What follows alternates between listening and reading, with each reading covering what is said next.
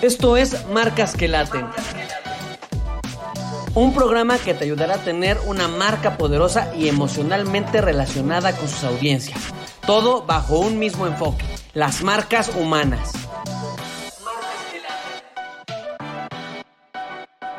Eh, bueno, bienvenidos a un episodio más de Marcas que Laten. Hoy vamos a platicar de un tema que creo yo todos hemos experimentado, vivido, pero pocos lo vemos desde la perspectiva de la estrategia de la marca y eso es el branded content. Entonces, vamos a tratar de explicar un poquito de qué se trata, qué es esto de eh, estrategias de branded content, para qué sirven y pues tratar de darles algunos ejemplos de eh, campañas, marcas o contenidos que puedan ser útiles para ustedes y que podamos de una vez por todas entender a qué nos referimos con esto del branded content, cómo se diferencia de otras estrategias de redes sociales o de marketing digital y por qué es súper valioso para las marcas hoy más que nunca entender por qué debemos usar correctamente el branded content. ¿No? Buenísimo, un tema que sin duda alguna creo que es bien importante que todos podamos eh, entender realmente de qué va esto del branded content, porque además son estas palabras que luego decimos, ¿no? Manoseadas y que si este marketing de contenidos y que si branded content y que si brand management y que si no sé qué. Pero creo que es importante que sí eh, podamos entender de qué va esta parte del branded content. Que además lo hacemos, yo creo que todas las marcas lo hacen, no de la manera estratégica, que creo que ahí está la clave. Y creo que es muy importante entender realmente de qué va esta línea, de qué va esta parte que nutre al branding que es una de las estrategias, creo yo, más importantes, sobre todo ahorita. Pero bueno, no me gustaría adelantarme. Para ti, ¿qué es el branded content? A ver, antes de, de, ponernos a hacer definiciones de diccionario, quisiera sacar por ahí dos, tres datos para ayudarnos a todos a contextualizar esto. O sea, primero entender que de todos los usuarios que tenemos hoy por hoy redes sociales, ¿tienes redes sociales? Claro. Y seguramente tienes más de una, ¿no? Así es. ahí les va un dato. Eh, el 83% de las personas usuarias de redes sociales sigue al menos a una marca en sus redes sociales. Es decir, que tenemos por ahí entre sí nuestros amigos, el compadre, el compañero de trabajo, pero le hemos dado follow, seguir, el crush, andan de stalkers, veo que no. Eh, alguna marca, ya sea una marca que nos guste, una marca que estemos por ahí cazando porque estamos haciendo eh, una comparativa con nuestras marcas, pero seguimos a marcas. ¿Tú sigues algunas marcas? Sí, como no, sigo a Apple, es una de las marcas que sigo. ¿Sabes qué sigo? Sigo bandas que también son. Sí, claro, por supuesto, marcas personales incluso, ¿no? Ajá, sigo por ahí dos, tres influencercillos. Este, sigo restaurantes también, tengo dos, tres por ahí marcas de, de restaurantes que sigo. Entonces, pues sí, definitivamente. Todos, o sea, bueno, no, todos, el 83% de quienes tenemos redes sociales seguimos a una marca. Pero ¿para qué sigues a una marca en la red? ¿Qué estás esperando de esa marca que está ahí en, en medio y en el mar de tus contactos? ¿Para qué la seguimos? ¿Para qué sigues tú a una marca? Por ejemplo, a un restaurante, ¿por qué la seguirías? Pues yo, yo creo que sigues a esas marcas que te influencian, ¿no? Este, que te que te identificas con ellas y yo creo que realmente las sigues para ver su contenido y ver que te están, pues cómo te están nutriendo, ¿no? De, una manera como muy emocional también. O sea, yo creo que es, las sigues porque te debería emocionar.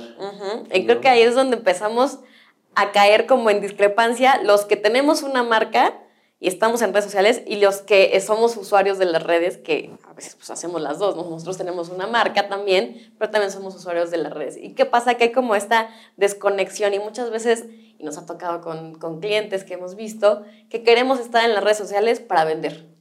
Y la realidad es que el 70% de los usuarios que seguimos a estas redes sociales preferimos conocer de las marcas antes que nos vendan. O sea, no queremos, ¿cuántos no le damos skip, skip, skip a los anuncios en YouTube? ¿Cuántos no estamos así esperando que ya le podamos dar omitir al anuncio de Facebook? O sea, estamos viendo nuestro muro y si es un anuncio realmente ni siquiera le estamos poniendo atención, se vuelve en ruido para nosotros. Pero ahí es donde nos cuesta trabajo entender a las marcas que, que tenemos este chip de quiero que las redes sociales sean para vender, para promocionar mis productos, mis servicios, ¿no? Para lanzar las promociones. Entonces esperamos, imagínate, pues sí, que tú sigues a un restaurante y ese restaurante lo único que te haga es lanzarte este, promociones o hablándote exclusivamente nada más de sus productos y servicios, pues se va a volver cansado en algún momento y de hecho se va a perder en ese algoritmo que es eh, el bien y el mal de las redes sociales y del Internet, ese algoritmo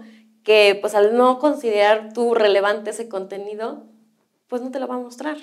Y eso, todos tus esfuerzos como marca que estás haciendo de promocionarte, de promoverte, de lanzar promociones, incluso campañas pagadas, pues van a ser difíciles que, que se queden en la mente de tu consumidor. Y ahí creo que está el, la gran importancia del branded content y que hay que entender ahora, ¿sí?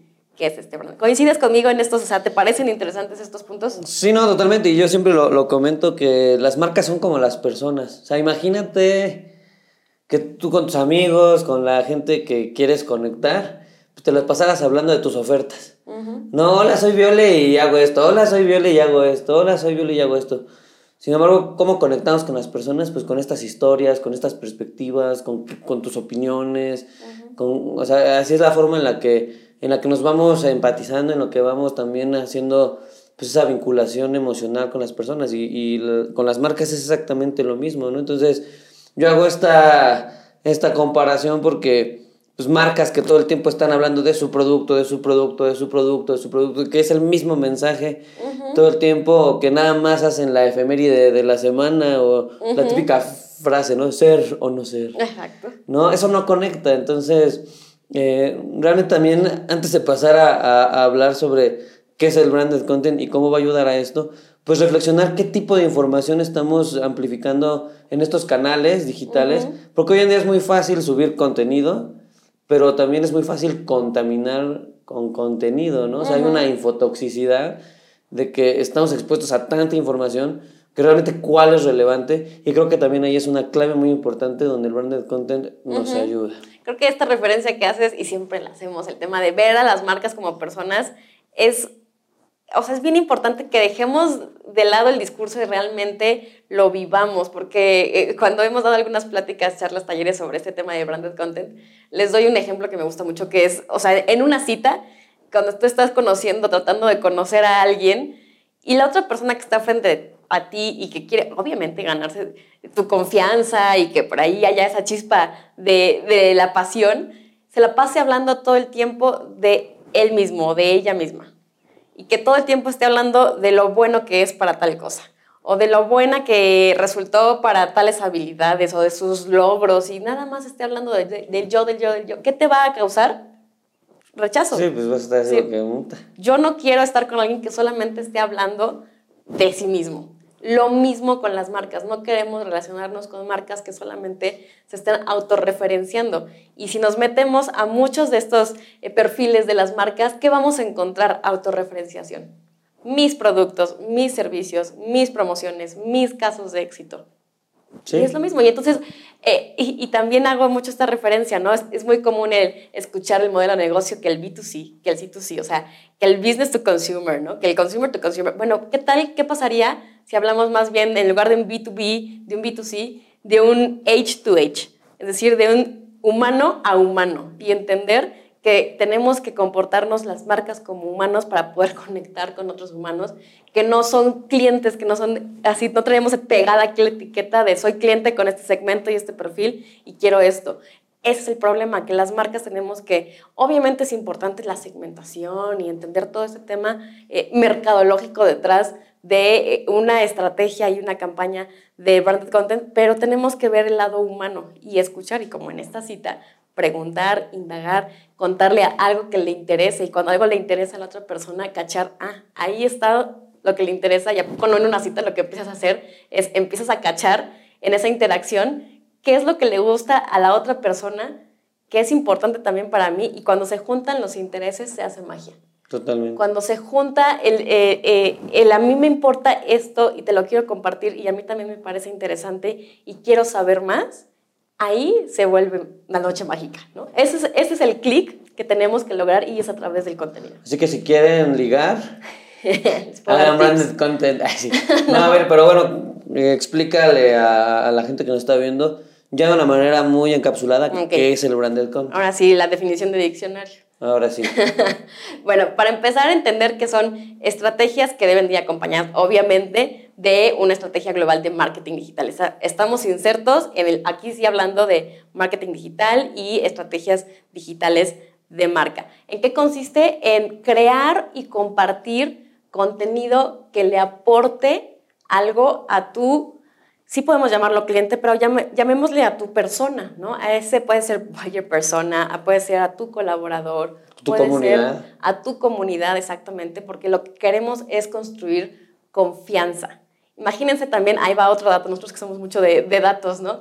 Eh, en Latinoamérica, el 70% de las personas desconfían de lo que les están diciendo una marca, un líder, una institución, y no van a confiar hasta que haya pruebas de que eso es real. Imagínense, o sea, estamos viviendo en una era de la desconfianza. Entonces, ¿para qué sirve esta estrategia de branded content? Para generar confianza.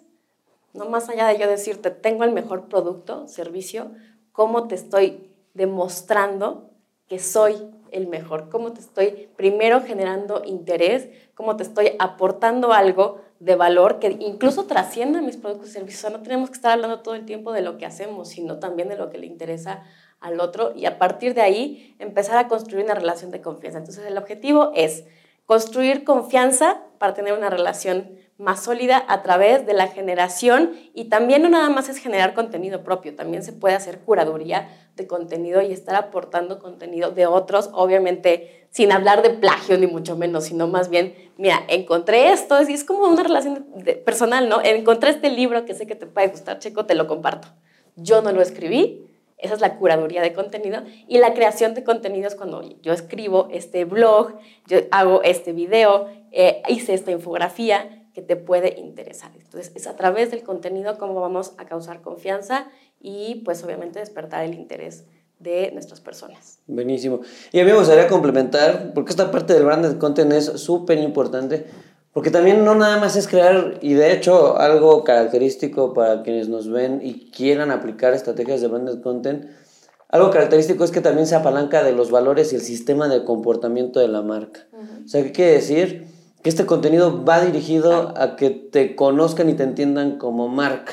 Y de esta manera, pues puedas generar esa, esa vinculación, ¿no? Entonces, de mucho de lo que nosotros decimos se, trata también de accionar este propósito. Correcto. ¿No? Y, eh, por ahí uno de los, de los primeros ejemplos eh, o casos de, de, branded content que se documentó, pues fue el caso de, de Popeye, ¿no? En el cual, pues, eh, obviamente querían incrementar el consumo de las espinacas y pues cómo lo hicieron en Estados Unidos, pues a través de que este personaje tuviera estos grandes poderes, tuviera este gran crecimiento, este, pues sí, de, de, sus poderes, de su inteligencia, de resolver problemas a través de consumir espinacas. Entonces, cómo a través de una historia, cómo a través de, de estos elementos donde no te están vendiendo un producto, están generando esa empatía y bueno, en este caso 33% eh, y se incrementó en un 33% el consumo de espinacas a, a, raíz de pues este tema de, de eh, crear este personaje, ¿no? Entonces, pues el branded content también tiene que ver con crear historias. Claro, y que de ahí, ojo, la diferencia de no nada más hacer un product placement. Aquí, si ustedes saben un poco de, de marketing y de estos conceptos que ya hablábamos de que todos en inglés y todos pochos, eh, es diferente porque no es lo mismo que nada más esté aquí este, el producto y las espinacas y que estemos hablando de otra cosa, sino que las espinacas son parte, o sea, eran eh, eh, lo que detonaba la fuerza y eran parte del storytelling de Popeye. Entonces, no es hacer un product placement tampoco, nada más es mencionar a la marca dentro de un contenido atractivo y entonces ya hice branded content. No, o sea, tiene que ser, y ahí es donde entra esta herramienta tan padre, también tan mencionada, pero tan poderosa que es el storytelling. O sea, tenemos que contar historias porque nosotros como personas somos historias. O sea, si nosotros nos trasladamos a la historia de la humanidad, cómo nos contábamos los unos a los otros, cómo transmitíamos la sabiduría, cómo incluso un tema de supervivencia, ¿no? O sea, las primeras, eh, estas pinturas rupestres que son historias, estaban destinadas para la supervivencia. ¿No? Y también para la trascendencia de, la humanidad. Entonces, imagínense qué tan poderosas y qué tan ligadas están a la evolución de los seres humanos las historias, que es lo que más recordamos, lo que más nos emociona y lo que más conecta con nosotros, ¿no? Entonces, el poder de contar una buena historia. No, de hecho hay una estadística que dice que el 22%, por, o sea, una historia es 22% más pregnante que cualquier otro tipo de contenido. Totalmente. ¿no? Entonces, eso también es una buena herramienta porque nos permite ver que a través del contar historias, que es algo además muy humano, pues puedes conectar mejor con tus audiencias, ¿no? Entonces, ponernos a pensar qué sería más factible.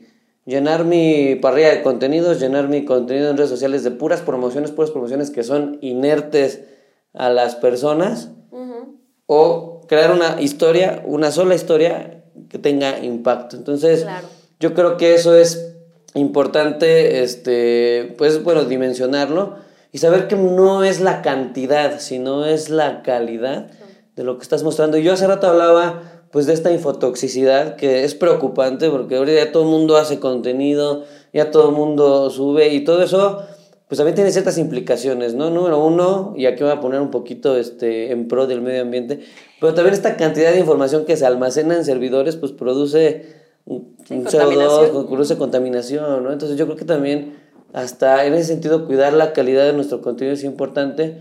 Otro punto también es que el cerebro está expuesto a más de 6.000 impactos de marca al día y de eso lo tenemos el 0,4%. Entonces, ¿qué tipo de información estamos recibiendo y qué tipo de información quieres tú generar o de contenido, de branded content, para que realmente pues sea relevante? Y también aquí, poniéndonos financieros, ¿no? Pues todo eso tiene un costo. O sea, generar contenido, si tú tienes una persona ahí haciendo redes sociales y nada más te está generando contenido estéril, inerte. Efímero. Efímero, pues estás, estás gastando, ¿no? Entonces hay que hacer una inversión inteligente. Pero bueno, eh, redondeando un poquito esta parte de, de, ¿Qué es? de qué es el branded content, de qué es esta estrategia que ayuda al posicionamiento de la marca, ayuda a la consolidación de confianza a través de mostrar auténticamente la marca mediante estas historias, mediante este contenido. Yo te quisiera preguntar, ¿qué otro ejemplo tienes? ¿O cuál te ha gustado? ¿Cuál del branded content te ha gustado? Y a lo mejor no solo de marcas grandes, a lo mejor también hay una marca local que digas, oye, estos cuates hicieron un excelente branded content. Déjame empezar por una que me encanta, eh, que es las tontas maneras de morir. No sé si han por ahí escuchado el, Dumb, ways to die, Dumb Ways to Die, que es un caso que se hizo antes de que incluso se inventara todo este tema de tema viral. O sea, fue de estos primeros casos eh, también en la era digital, porque hay otros pre-era digital como Popeye. También eso es bien importante, no es nada más esto de la era digital sino eh, agarra mucha fuerza, obviamente, porque cualquiera se puede volver un creador de contenidos y eso está padrísimo. Pero ahorita vamos a hablar de las implicaciones de eso. Pero las Dumb Ways to Die, que es una campaña, aunque no lo crean, del sistema de transporte público de Londres. ¿Qué sucede? Que ellos empiezan a dar cuenta que hay una alta incidencia de accidentes porque la gente está distraída, porque la gente está viendo su teléfono, porque la gente no lee eh, las señales, ¿sabes? O sea, problemas que antes no tenían, incluso por mucho por el teléfono celular y porque estamos ya muy desconectados de lo que nos pasa en el entorno. Entonces ellos deciden hacer una campaña brillante de branded content que va mucho más allá de poner los típicos anuncios de hazle caso al conductor, eh, tantas muertes al año ocasionadas por accidentes en el tren, ¿sabes? Cuídate, tu familia te espera. Exactamente, típicas campañas de seguridad que en realidad no impactan porque se vuelven ruido, como dices, no se vuelven relevantes ante tantos impactos que tenemos. Entonces, no sé, de verdad creo que todavía sigue activa la página para que se metan ahí a los Dumb Ways to Die. Hicieron una canción que todavía la tengo en mi mente, las Dumb, Ways to, die. sí, o sea, es buenísima.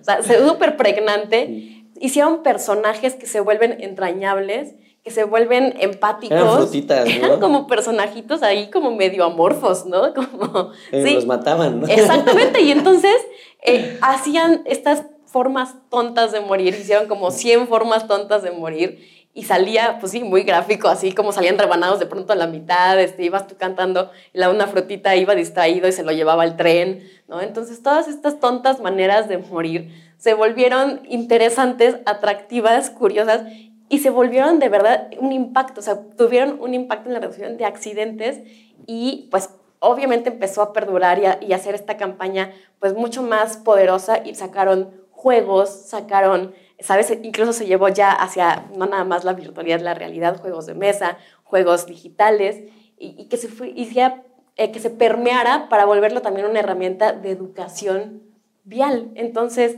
trascendió muchísimo, es una de las campañas que más me gusta porque está muy bien hecha, está pensada perfectamente para llamar la atención de quien está totalmente en otro rollo, ¿no? Y creo que esas son esas campañas poderosas que si bien tú puedes decir, ah, bueno, pues es el, este, e, e, el sistema de transporte público de Londres, va a tener un montón de dinero, y a tener acceso a las mejores campañas. Creo que es la sensibilidad de entender el contexto de quién las va a ver, para qué lo queremos lograr, qué otro ruido tienen, ¿no? En este mapa de la empatía, qué ven, qué sienten, ¿no? Qué escuchan, qué no escuchan, y entender ahí sí cómo sí podemos ser relevantes, cómo cómo despertamos atención dentro de todo este ruido que hay y lo hicieron de una forma súper creativa, entretenida, que al final también es esto. ¿Por qué estamos nosotros viendo contenido? Para entretenernos. ¿no? Realmente es eso. Entonces, ¿cómo comunico una cuestión de seguridad a través del entretenimiento? Y ahí se arriesgaron incluso a hacer un tema que podrías decir va en contra de la filosofía tan seria de una institución pública. Creo que ahí es donde tenemos que entender que si bien el contenido y la marca son ejes importantes, pues lo más importante es el objetivo hacia quien queremos llegar, quién es esa persona, ¿no? Y entender muy bien a esa persona, y pues ahí para ellos era, incluso más allá de la institucionalidad, era reducir los accidentes. Y si lo podemos lograr a través de algo divertido, se atrevieron y lo hicieron. Entonces también hay que atreverse como marcas a invertir, decías, cuesta, por supuesto que cuesta tiempo, creatividad, dinero, ¿no? Inversión. Es, no te diré a largo plazo, pero sí no es inmediato, porque de pronto queremos meterle 200, 500 pesos a la campaña para que mañana tenga tantos leads, ¿no? O sea, si queremos, estamos en el mundo de la inmediatez y el branded content de pronto pues lleva su tiempo de concepción, de creación, de desarrollo para hacerlo con calidad. Pues eso es eh, hacerlo de forma profesional. Ahí es donde esas campañas tienen su mayor impacto. Esa es una que a mí se me quedó grabada para siempre y es de los ejemplos que más me gustan. Claro. Y yo creo que algo importante es que el branded content tiene que ser muy auténtico. Totalmente. ¿No? O sea, si, si tú quieres generar ese tipo de contenidos, no lo puedes anclar directamente a un tema de un objetivo comercial, por ejemplo. Porque, porque realmente estás regalando algo, ¿no? Y hoy en día el que no aporta, no, importa. es tu frase favorita. Eh, es muy importante porque tiene que ser de esa manera auténtica. Las personas hoy, estos famosos prosumidores, ya son agentes muy activos que están validando constantemente la congruencia de una marca, ¿no? Entonces, hoy como, como estos agentes activos, pues luego, luego nos damos cuenta cuando detrás de una eh, pues un contenido hay negras intenciones de vender, por ejemplo, ¿no? Y por otro lado, pues te das cuenta cuando una marca es auténtica y conectas con esa marca, ¿no? Que es a lo que la otra vez lo comentabas tú muy bien, pues esta famosa también economía de la identidad, ¿no? Donde, pues, como yo me conecto con una marca y esa marca le nutra mi identidad y dice de mí, claro. o qué dice de mí el consumir esa marca. Entonces yo creo que es una forma muy importante de conectar, donde además, pues no hay que olvidar que el 75% de las decisiones pues van a nivel emocional, ¿no? Entonces, ¿cómo voy a decidir seguirte como marca si no me estás emocionando? ¿Cómo voy a decidir seguirte como marca si no estás entendiendo qué es lo que yo quiero? Y este ejemplo que ponías del, eh, pues de, de, de, esta parte del, pues, del transporte, ¿no? En, en Londres pues entendieron realmente cómo emocionar a las audiencias y también cómo eh, contraponer emociones, ¿no? Porque obviamente, pues el, el tema de la muerte no es divertido, pero lo hicieron de algún modo, hasta te caen bien los personajes, ¿no? Sí, claro, tienes recordación por, por, la emoción. Al final del día tienes que causar una emoción y que sea, como bien dices, consistente con todo este storytelling. Oye, y, y hablando, me preguntabas también, ¿no? De los casos eh, también locales y no irnos nada más a estas grandes eh, campañas. Ahorita también que se me venía a la mente y, ya como para ir redondeando este, este podcast para hacerlo conciso y a lo que va este contenido para que ustedes lo encuentren también interesante y entretenido, que es lo que justamente queremos, estar creando contenido interesante para ustedes. Eh, se me viene a la mente también, pues de pronto que, que los emprendedores, empresas locales, pequeñas que vamos iniciando a veces, eh, pues también queremos aprovechar estos beneficios y ventajas del branded content y cómo podríamos empezar a aprovecharlo. Y se me viene a la mente ahorita eh, un caso de uno de nuestros clientes recientes que con mucho orgullo nos contaba que eh, justo ellos se dedican a hacer pasteles. Entonces, que una de las formas en las que han catapultado su marca y, y se han convertido pues no nada más en una marca local, sino que incluso ya han mandado pasteles, nos contaban con mucho orgullo a, Estados Unidos y, y, que la gente los empezó a conocer más allá de, de nuestra localidad, fue a través justamente de las redes sociales y de cómo empezaron a producir contenido que para ellos a lo mejor no lo hicieron de forma consciente, sino empezar a grabar el proceso de sus pasteles, ¿no? Y cómo eso se volvía interesante para la gente y cómo la decoración y cómo hacer la decoración. Y no nada más muéstrame el pastel hermoso, cómo lo decoraste, sino cómo te costó trabajo, cómo, eh, el, qué implicaba el proceso. ¿Qué historia hay detrás de ese pastel? Exactamente, entonces cómo ellos empezaron a, a, llamar mucho la atención a través de mostrar el proceso. Y creo que es algo que muchas veces vemos, ¿no? Que te dicen, muestra el proceso, muestra qué hay detrás. Y eso también es contenido interesante. Y creo que, eh, y ahorita a lo mejor nos puedes dar también otras eh, otros consejos para los emprendedores y marcas locales que queremos empezar a hacer branded content, pero también les comentaba al principio, eh, curaduría de contenido es branded content, también apoyarnos de quienes ya están haciendo contenido. Y aquí es un tema bien a veces, eh, pues no sé si polémico, pero también está muy de moda hablar de los influencers, ¿no? Y de que, híjole, pues vamos a mandarle mi pastel a tal influencer para que lo ponga en sus redes sociales. Creo que todo esto de los influencers a mí me gusta mucho más cuando le de, eh, la denominación de creadores de contenido. ¿Por qué? Porque entonces sí se pueden volver aliados inteligentes de las marcas. Cuando un creador de contenido, sea una marca, una persona, como sea, eh, un canal, es un creador de contenido valioso para tu audiencia, entonces sí puede ser tu aliado y decir, ok, estos creadores de contenido pueden ser mis aliados si yo les doy, ¿no? Ingredientes para hacer contenido valioso. ¿Y qué pasa mucho, por ejemplo, con, no sé, las marcas de maquillaje? A las que nos gusta ver tutoriales de maquillaje y unboxings de cosas que nunca compramos a veces, la realidad es que también pasa eso, pero consumimos a estas creadoras y creadores de contenido porque confiamos en lo que dicen más allá de las marcas, lo que decíamos, vivimos en una era de la desconfianza. Entonces, apalancarnos de la confianza que lleva años construir de estos creadores de contenido para que podamos nuestra marca relacionarnos con ellos es súper valiosa y es bien interesante, pero sí tenemos que hacer un trabajo, ojo, no irnos con el primero que tenga más followers o con a ver qué tipo de contenido crea realmente, le aporta valor o no a mi marca, coincide con mis valores y con mi ADN de marca, no nada más porque tenga tantos seguidores, porque también pues hay que ver qué valores tiene ese creador de contenido y si hace match o no conmigo. Entonces creo que sí, es valioso. Yo creo que se estaría preguntando ese tema de dónde entran los creadores de contenido, que de nuevo a mí no me gusta mucho el término de influencer, sino más bien, primero tú creas contenido y de ahí puedes influenciar o no, una decisión puedes influenciar o no que consuman un contenido o no, pero pues, influencers podemos ser todos, ¿no? Aquí el tema de creación de contenido me parece interesante y puede ser una muy buena estrategia para que si nosotros no tenemos la capacidad, la creatividad, los recursos para empezar a crear contenido, que de nuevo lo puedes hacer tú con tu teléfono, empezar a crear contenido interesante, pero también una buena estrategia para apalancarnos de quien ya tiene confianza y a través de eso generar contenido valioso. ¿no? ¿Qué otro consejo le podrías dar tú a nuestros emprendedores, eh, marcas locales que quieren empezar a crear contenido valioso. Claro, yo, yo creo que este, estos consejos, claro que van para los emprendedores, ahorita me gustaría dirigirme un poquito hacia allá, porque sé que luego son los que más, pues como que piensan que hay una barrera, ¿no? Para hacer contenido. Pero yo creo que algo bien importante, y he visto que es uno de los principales problemas, incluso de grandes, grandes empresas, es que no entienden su ADN como marca, no entienden su propósito, y desde ahí no pueden ya generar un contenido genuino, ¿no? O sea, no se apalancan de sus valores. Entonces, número uno, pues entiende bien tu marca, entiende bien realmente cuál es tu rol, cuál es tu propósito, y de ahí vas a empezar a generar un contenido, pues hasta que te la compren, bueno, vaya, que te compren como el, lo que estás diciendo, que te la crean. Que tengas credibilidad. Que tengas credibilidad, porque si lo haces desde fuera de, de esa perspectiva, pues no va a ser auténtico, ¿no? Y no va a ser congruente.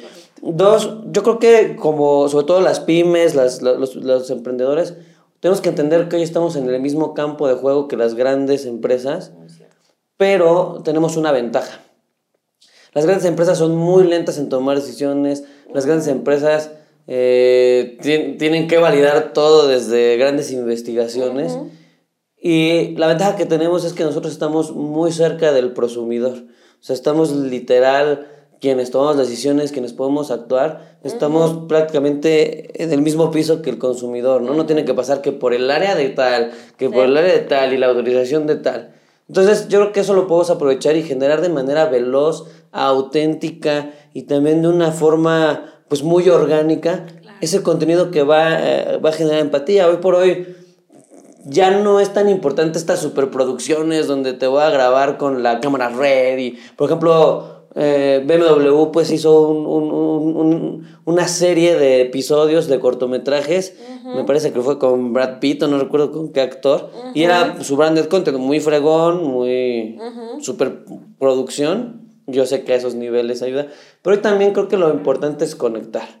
¿no? O sea, con un teléfono puedes hacer maravillas, siempre y cuando seas congruente, siempre y cuando tengas algo que contar, una muy buena historia que contar. Y hemos visto casos de absurdos que desde mi perspectiva que se han hecho virales, ¿no? Que dices, bueno, si eso se está haciendo viral, imagínate algo que realmente aporte valor, algo que realmente te cambie desde una historia la forma en la que ves las cosas.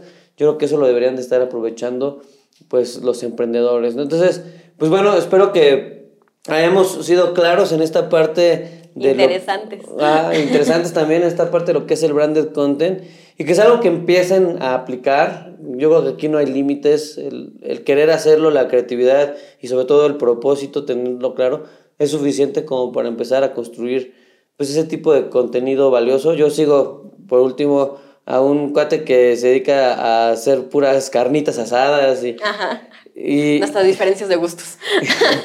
ya sea, ya ve maquillaje y yo, y carnitas asadas. Y de verdad consumo su contenido y el vato la otra vez estaba haciendo este, pues todo un recorrido de las diferentes cocinas que ha tenido por las diferentes casas en las que ha vivido, pero lo contaba con una pasión y decía, es que a mí me encanta y mi parrilla y tener esto.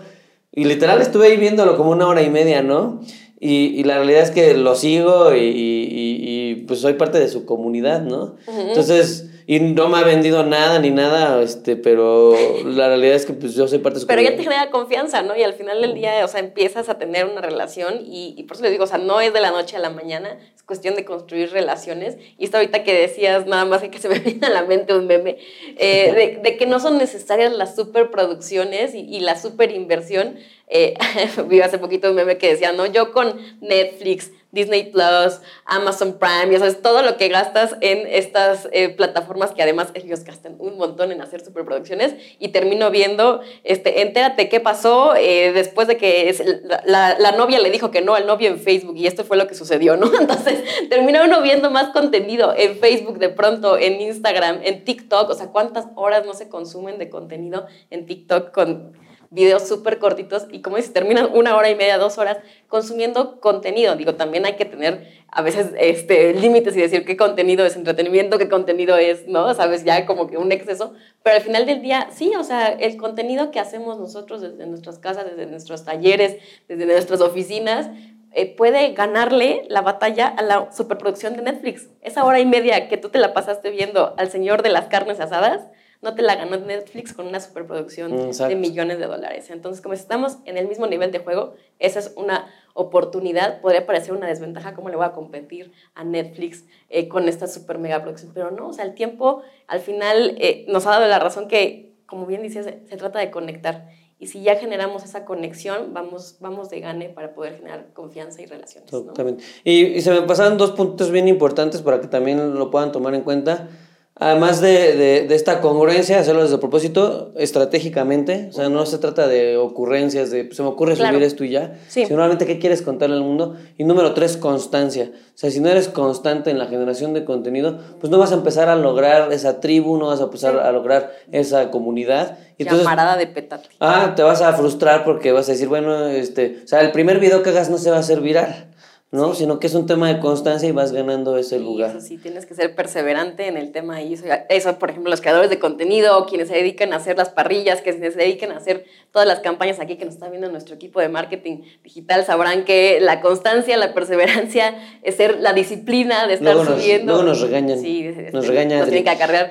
Pero justamente, y lo comprobamos cuando vemos los resultados, ¿no? Cuando eres disciplinado, cuando eres constante y cuando eres congruente, se obtienen muy buenos resultados. Entonces tengan paciencia, tengan creatividad, atrévanse a hacerlo y apuesten por, como bien dices, conocerse, conocer su ADN de marca y compartirse, compartirle al mundo algo que le aporte. Eso es bien importante y con tu frase de que no aporta, no, importa, creo que con eso redondeamos y cerramos muy bien este episodio que esperamos les haya aportado mucho. Muchas gracias, cuídense y nos vemos en un siguiente capítulo de este podcast que es Marcas que Laten. Síganos en nuestras redes sociales, estamos en todas las plataformas como Coming México y bueno, pues esperemos que este podcast sea de su agrado. Bye. Bye.